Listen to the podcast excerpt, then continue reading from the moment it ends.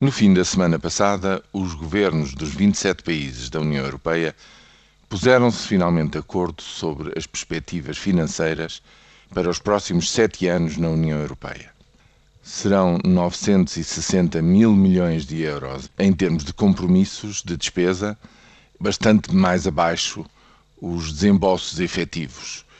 908 mil, com os dinheiros que não são inteiramente gastos, nunca se chega a gastar todo o potencial, mas desta vez pode recuperar-se, pode-se ir acumulando esse dinheiro, as despesas efetivas poderão talvez ir aos, aos 920 mil. O que dizer deste valor e deste compromisso dos governos da União Europeia?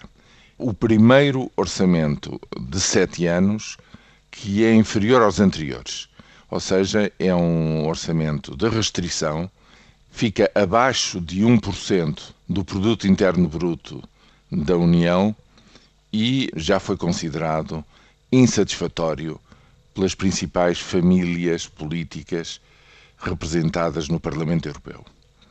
Porquê? Porque justamente neste processo orçamental agora tem que haver uma conciliação entre aquilo que querem os governos dos 27 e os representantes diretos dos cidadãos europeus, que, como se sabe, estão representados no Parlamento Europeu, são eleitos diretamente para o Parlamento Europeu, são mais de 700 eurodeputados, que tinham uma perspectiva diferente.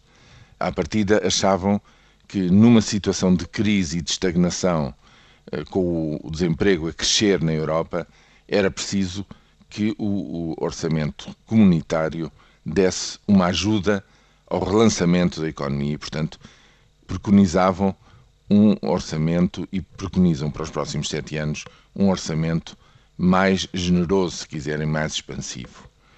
Portanto, as grandes famílias, o Partido Popular Europeu, o Partido dos Socialistas Europeus, os liberais, os verdes, eh, vão ter ainda uma grande palavra a dizer, ou seja, um grande processo de reconciliação entre estas duas perspectivas.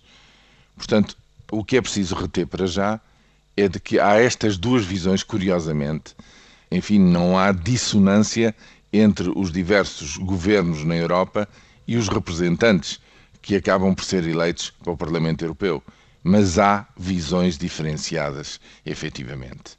Para Portugal, isto significa menos dinheiro nos próximos sete anos.